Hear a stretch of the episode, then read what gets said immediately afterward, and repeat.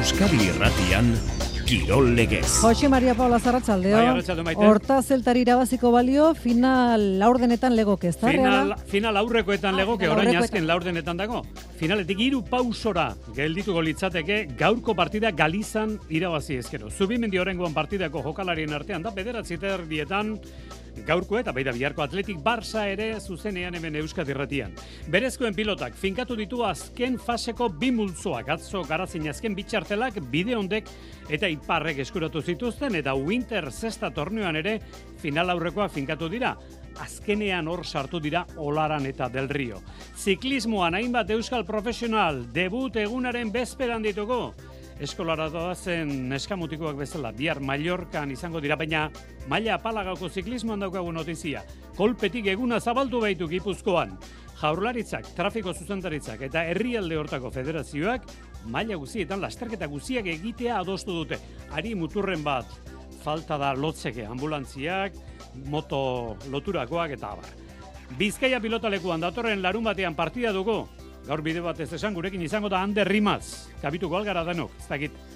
Altuna Martija Laso Aranguren da partida datorren larun batean Bizkaian. Bizarrera hemen Euskadi irratian lau hobetatik zeintzu jokatu dute gutxienez binakako finala. Ongi etorri entzuleo garratxaldeon ordu biak hogeita bost minutu gutxi dira, gaueko bederatzi terrietan berandu aste barrua izateko, baina ez dago beste aukerarik, ez Celta Reala eta Atletik Barça biharkoa ordu berean hasiko dira, bederatzi terrietan, baina gaur gaurkoak.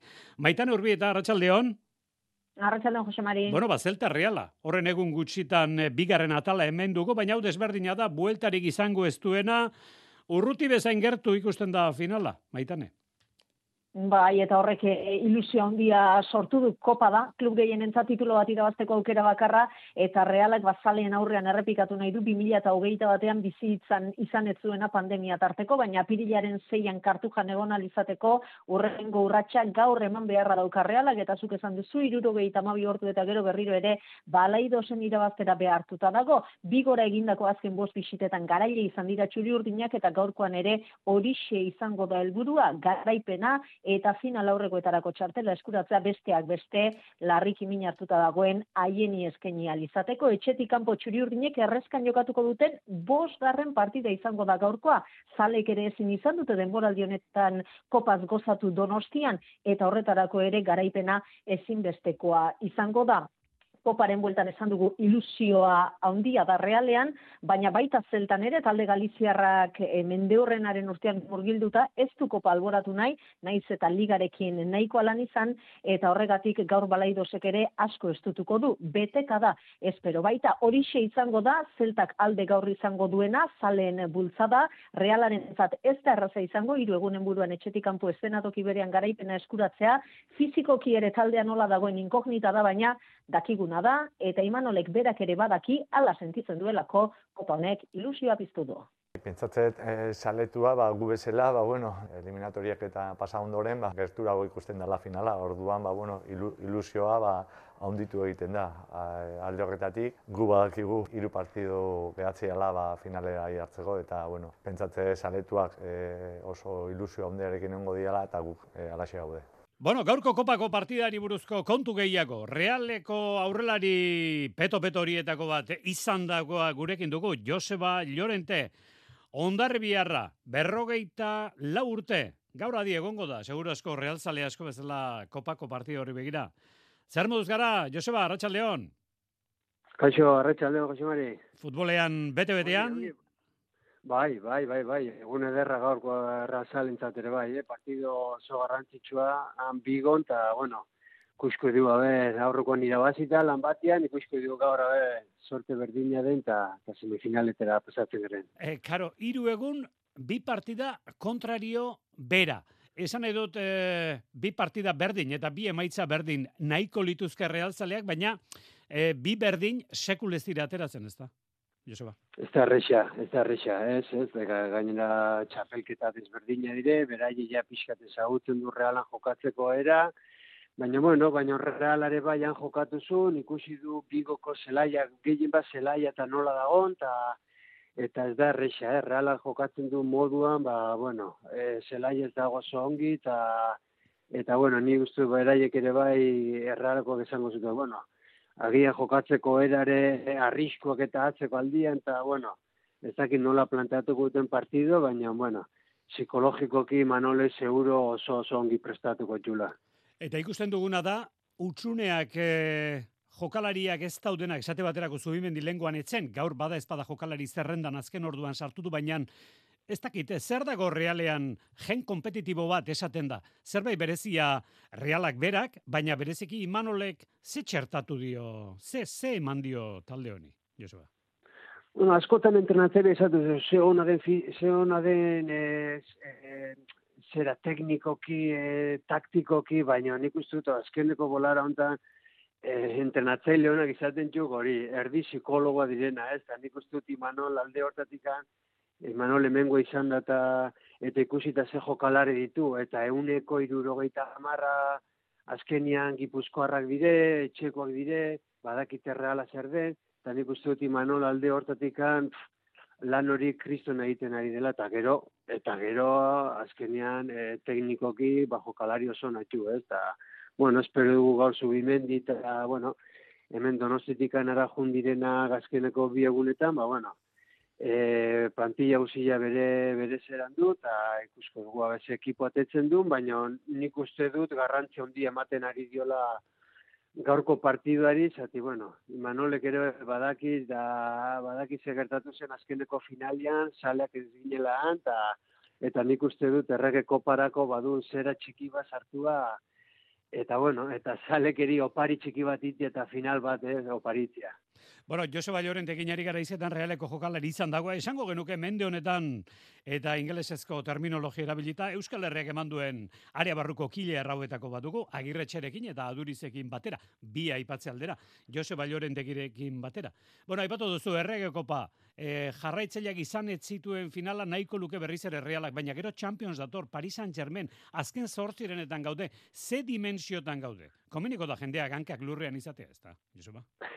ba, saltxa guztietan sartua, saltxa guztietan sartua, eta hori hona da, eta otxaila sartzera goaz, eta nik uste dut oain, txapelketak oain azten direla berotzen, ez, eta nik uste reala ondo iristen dela, iru txapelketara, e, iru txapelketetara, liga pixkatu ruti gustorako nire ustez azkeneko bolaran itxia, ba, bueno, empateak eta pixkatu ruti, baina nik uste du reala kristo lan egiten ari dela. Eta hiru eta hiru saltxetan esan duten bezala egotia pues ez da ez da erresa ez da erresa jokalarientzat ere zatika azkenian hiru egunero partido jokatzea eta olako partido garrantzitsua jokatzea ba oso oso oso intentsua da baina bueno e, ikusi genuen lan batean gazte pilo jokatu zutela eta bueno eta mugitzen ari da pixkat ekipoa eta bueno nik uste dut e, maila hone ematen ari direla.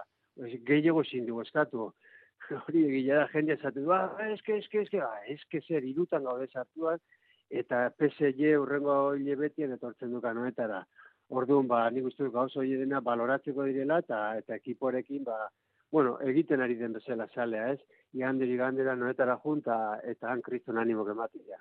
Bueno, estimatzen diogu benetan Joseba Llorenteri, hitz hauek gaurko partidari begira, hankak lurrean, beti esaten duguna, hori izan behar du realzaleak, e, gogoa eta ilusioa handia, mugari gabekoa, baina hankak lurrean. Seguro asko gaur loa galtzeko pres dagoen realzaletako bat.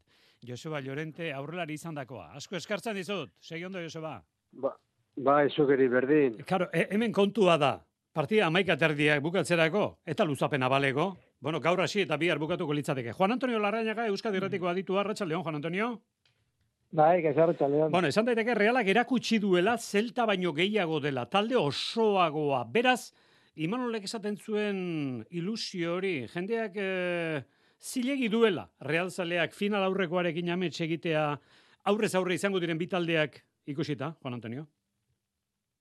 Bai, amets moduan dago, ez? Gainera, e, ligan irabazi zion, ondo irabazi zion gainera, e, utzeta bat ematen du e, justu ontzela partidua, baina reala nagusi izaten partidu osoan, eta ikusten dute zenutasun ondia erakutsi zula realak ez. Eta gaur antzeko partidu bat izan beharko duke. E, hortik jo behar da. E, Imanoleke aldaketa batzuk egingo ditu, ba, ba ingo ditu ba, atxeen amateko baziei, batez ere gaztei, eta horre ez gutxiago jokatu zutenago jartza, ba, zu imendi bera, nik uste merino, horiek aterako dituela, Oia, eta beste talde bat izango dugu, baina jarrera berdinarekin, ez? Eta zeltak baita ere aldaketak ingo ditu, zeltak be, garrantzi asko mandio kopakoari, ba, badakigu, ba, kopa momentu honetan ez, e, finala ordenetan dago, liga hor dauka, larri dabil, eta bizkat hori azteko nahi izan du e, indarra eman kopari ez, baina ez dauka, nire, nire ustez, da, ne, kasu honetan, Reala baino talde txikiago dauka, eta reala nik uste dut favoritoa dela, argi gainera. Eta gaina realak partidengon nintzen partio ikusita, antzeko partio batekin kanporak eta pasatuko du lehiutze Bueno, ba, bidea badaki ondorioz, eh, Juan Antonio duen bezala realak gaur zeltan final laurrekora iristeko. Bukatu horretik, eh, maitane, badirudi jokalari zerrendo horretan dagoen berritasun nagusia, amaikakoan ere bera izan daitekela ez da? Zubimendi, maitane? Hori da Imanolek askotan izaten du karta bat eskutatuta eta oraingo honetan karta hori Martin Zubimendi da. Bigorako deialdi bakarra osatu eta inor berreskuratuko etzuela esan eta gero, bazo, egin zuen bat taldearekin uliako erdilariak pieza oso garrantzitsua da taldearentzat eta bidaiatu badu jokatzeko izango da. Iraultza egin zuen ligako partidan zeltaren kontra Imanolek, santzeko jokalari aukera eman eskema aldatu eta hiru puntu eskuratu zituen eta horri esker bat gaur ohikoak diren jokalariak freskoago izango ditu larrak aipatu duen moduan, Oiartzabal, Merino, eta Andres Silva bera ere hasieratik ikusiko ditugulakoan gaude eta Zaharianekin zalantza orkatileko minez amaitu baitzuen larun batean. Eta beste zalantza bai aipatu duguna eskemarena da. Hiru erdiko atzelarirekin ikusiko dugu gaurreala la ere taldea lau hiru hiruko sistemara bueltatuko da. Ba erantzuna Josemari Imanole baino ez dauka. Eskerrik asko maitane. Gero arte Jo, berarte. Bueno, Juan Antonio Larrañagaren baikortasunetik e, zurrut egin dugu eta momentuz e, gauza gongi dijoazigu denboraldi honetan. Eskerrik asko, gero arte, Juan Antonio Arratsaldeon. Bai, gero arte. Bertako Txapela, eskolariak, bertakoak dira. Gureak, bertako bezala, igogailuen mantentzelan zerbitzua eskaintzen duen bertako enpresa. Bertako pertsonei lana eman eta bertako kauza sozialak babesten dituena. Aurrekontu eskatu eta satos bertakora. Bertako, liderrak zuri esker. Bertako Ez ditxaron gehiago eta eman urte berriari asirarik onena. Donostia Kirolaren Kirol Txartelak iriko udal Kirol instalazio guztietara sartzeko aukera ematen dizu. Igerileku estaliak eta aire zabalekoak, bos metro karratu gimnazioetan, padel pistak, spa, entrenatzaile pertsonala, doako jarduerak eta beste hainbat abantaia. Sartu webunean edo zoa ziriko kiroldegetako batera, lortu zure Kirol Txartela eta hasi osasuna praktikatzen. Informazio gehiago donostiakirola.eus. Kopako final laurdenak Euskadi irratian. Gaur Celta Real. Jon Altunak zuzenduta, Nerea, Larra eta Gari Uran aditu lanetan. Zelaitik bertatik berriz, maitane urbietaren kontakizuna. Bederatzi terdietatik aurrera Celta Reala Euskadi irratian. Batzen gaituzten emozioak. Euskadi irratia. Eta bihar bederatzi terrietan Atletik Barça, Barcelona oraintxe jokalari zerrenda eman du eta osatu egin ditu biharko partidarako Xabik, Cancelo eta Christensen. Jode ezagun baionara, olatzi duate aste artero kolegian. Arratxaldeon, olatz? Bai, atxaldeon. Bueno, ikusi dugu, berezkoen buruzburukoan osatu direla, finkatu direla e, bimultzoak, ez da, olatz? Bai, aurten sistemak hori ematen zuen, e, ba, hori zuen e, bizka bat berritasuna, da, lau berenekin batera, arne baita Sánchez ikastu larraleta hospitalekin batera, beste lau sartuko zirela lehen mailako bi multzotan, eta ligazka bat jokatu, eta eskaz ziren beraz lau pilotari, lau pilotari horiek ja erabakiak dira, eta beraz bide ondo ipar maiz, eneko maiz eta etxeberri izango dira, piek etxeberri, lau horiek, eta fite hasiko da, elduen igandean jadanik e, ba, lehen multzoko eh, partida bat izanen da, lehen multzoan izanen dira Sánchez Hospital maiz eta piek etxeberri, eta biharren multzoan dukazu laralde bide ondo ipar, elduen igandean azparnen lauetan jadanik Sánchez favorito nagusia behar bada piegetxe berren kontra, eta bigarren partidan ospital eneko maizen kontra, eta astelenean, elduen astelenean, donibane garazin, garatenean, lauetan, ikazu iparren kontra, eta larralde bide ondoren kontra, ikusi behar da hor bereziki berritasuna, piegetxe berri eta bide ondo, bi pilotari gazte dira, berezkoetara ezain aspaldi pasatuak, eta ea zer egiten alduten ahondi hoien kontra, eta pixkat gehiago badakigu eneko maiz eta iparretaz, hauek jadanik ba, jokatu dituzte lako partidak, baina hor badute asko jokoan, erramezela bi lauko multzo eta multzo bakoitzeko lehena finalean zuzen.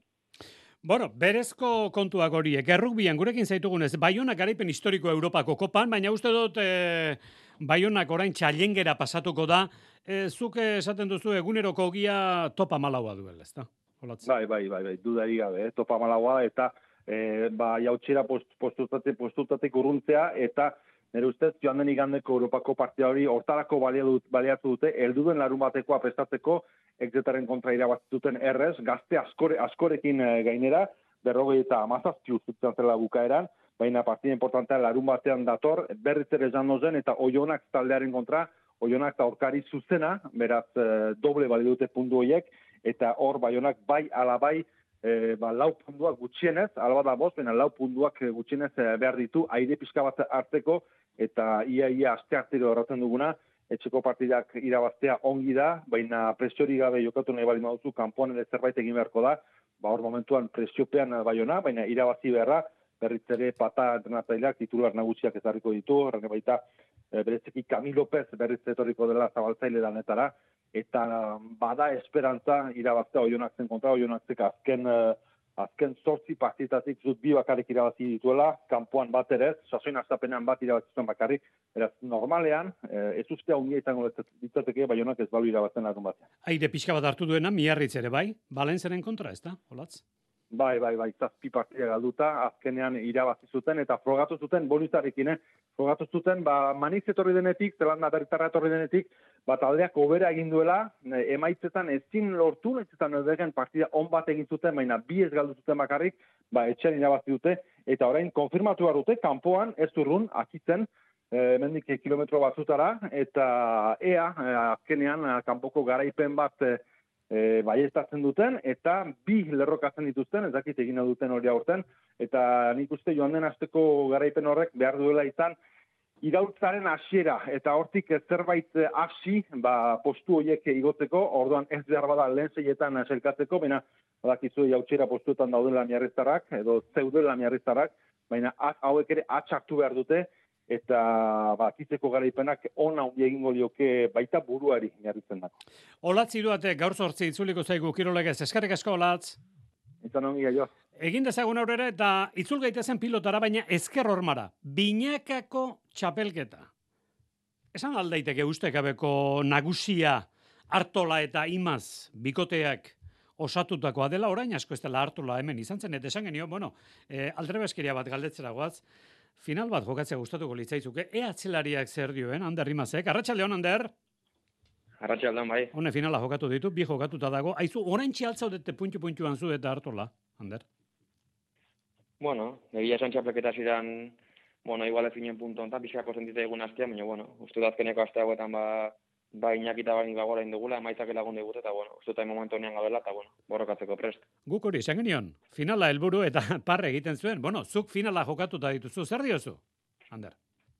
Bueno, oso zaila, ez azkenean bikote oso indartxoa eta bueno, beti final bat iristeko, ba, bueno, suerte pixka eduki berda, momentu klabetan jasmatu, momentu oso nian egon, eta bueno, baki guztaia dela, baina bueno, maintzat, lehenengo helburu lortu gu, nik uste azkeneko ipostoi ba, saiestu jugula, eta bueno, hemen nik aurra ba, partio oso importanteak edu dira, azkenean gota gora gogatu ba, bueno, azkenean aldea da, eta bueno, hortan saiatuko galik eta gorera gatu, eta bueno, mintzat, gehiako harrak izaten nahi gata, hori gure helburua. Gaur ikusi dut, titular raundi bat, erregulartasunaren adibide garbia dela handerrimaz. Gustora entzungo dira, te irakurriko dira horrelakoak, ez da, Ander? Bueno, azkenean momentu honian gabe, eta bueno, uste azkeneko partietan batez ba, gure jokoa dela, nik uste ba nik pelota gutxi galdu, nik ire nik uste ba azkeneko momentu, azkeneko partietan asko asmatzen da dela, eta bueno, beste bikote zen juazak agun, baina bueno, saiatu berdugu guaintzat, gure doaiak ondo egiten, eta bueno, nik uste azkeneko partitan lortu gula, eta bueno, igan emeste partio gor bat, eta berrore baian amatu egun. Bueno, gauza politiak esan dizkizut, baina arantza sakun xamarra gelditu izun orten, txapelketan herrian jokatutako partian, aztu talda gaura, Ander?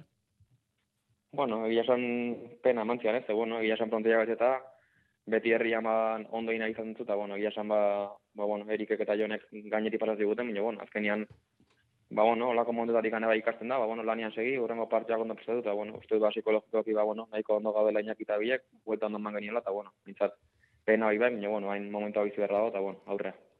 Eskerrik asko, gurekin izateatik, Ander, segi horrela, urren arte.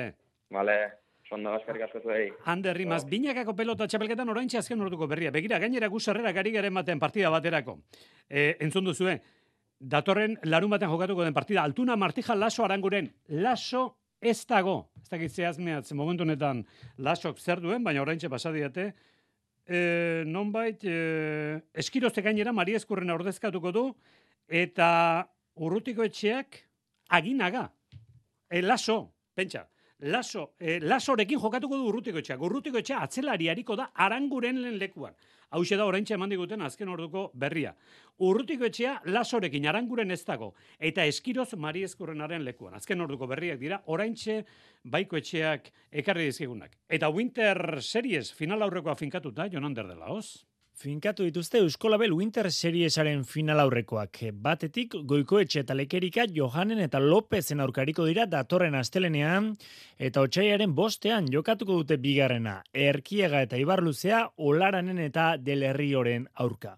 Hain justu ere, azken bikote horrek ligaskaren azken egunean egin urratsa aurreko astelenean abiatutako partidan garaile bukatuta. Set bat irabazi behar zuten eselkatzeko eta lehen lortu dute helburua.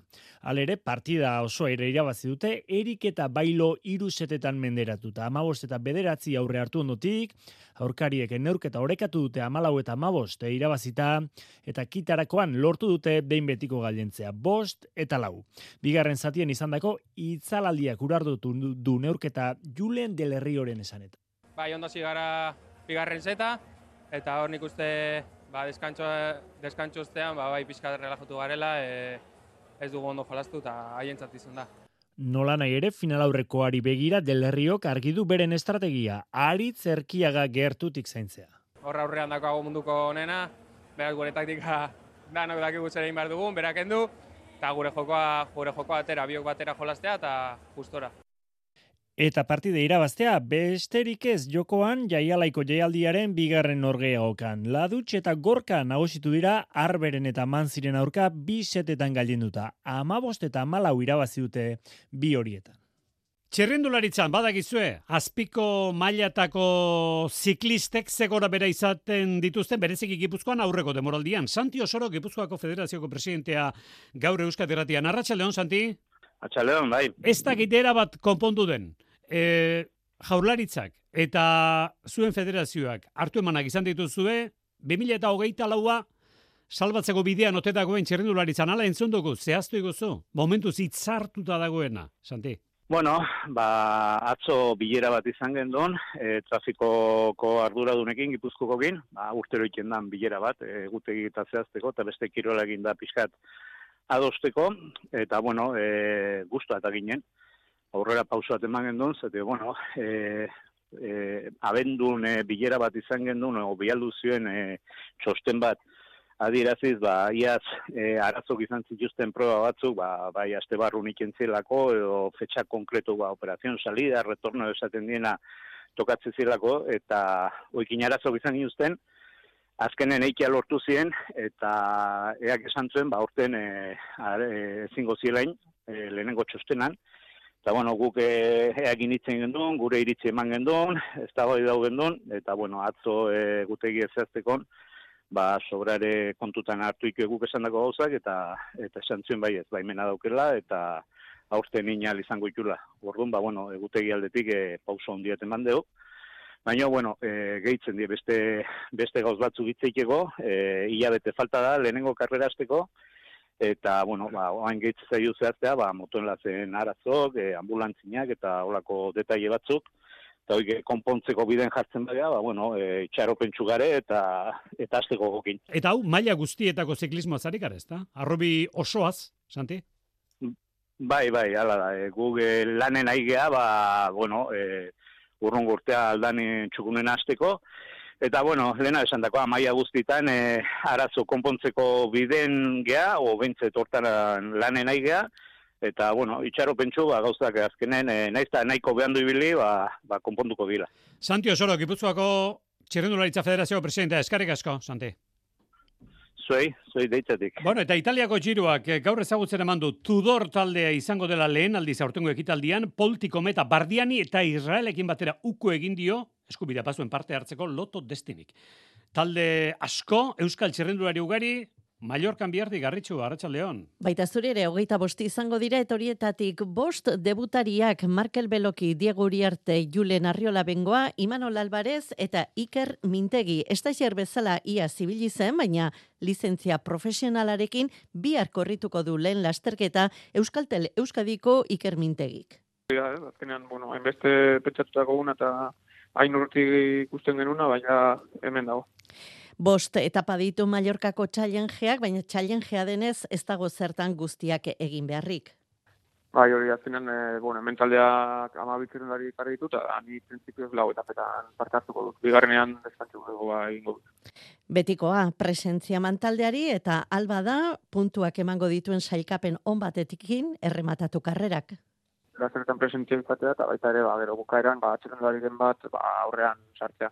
Ba, bueno, bou ondo dago, gero esprinetan, ba, berazuri daukagu, eta, bueno, ba, nik uste taldea generalean ondo dago. Iker Mintegi gotzailea da eta profesionaletako lehen lasterketa hauetan bere burua pelotoian kokatu nahi du. Ba, benik eta bueno, ba, lazertazunarekin, ba, lehenengo lasterketa gehazen muz nago ikusi, nik uste maila honen nagola, eta ea nire tokian zein izan daiteken ikusi.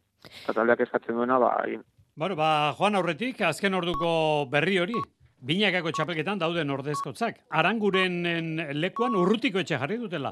Laso eta bera izango dira beraz Altune eta Martijaren kontra eta eskuetako minez Mariezkurren abera ere bai, beraz jakarekin eskiro zariko da. Eta horren gutxi aipatu dugun Winter Serieseko bigarren final aurrekorako, txailaren bosterako, 6 minutuan agortu dira gaur sarrerak lehenengorako agortuta ziren. Balaiduzko partida ikusteko aukerari geztuenak, hemen dauge itzordua. Bederatzi terrietan, Zelta, Reala, Espainiako futbol kopako azken laur denetan gero arte.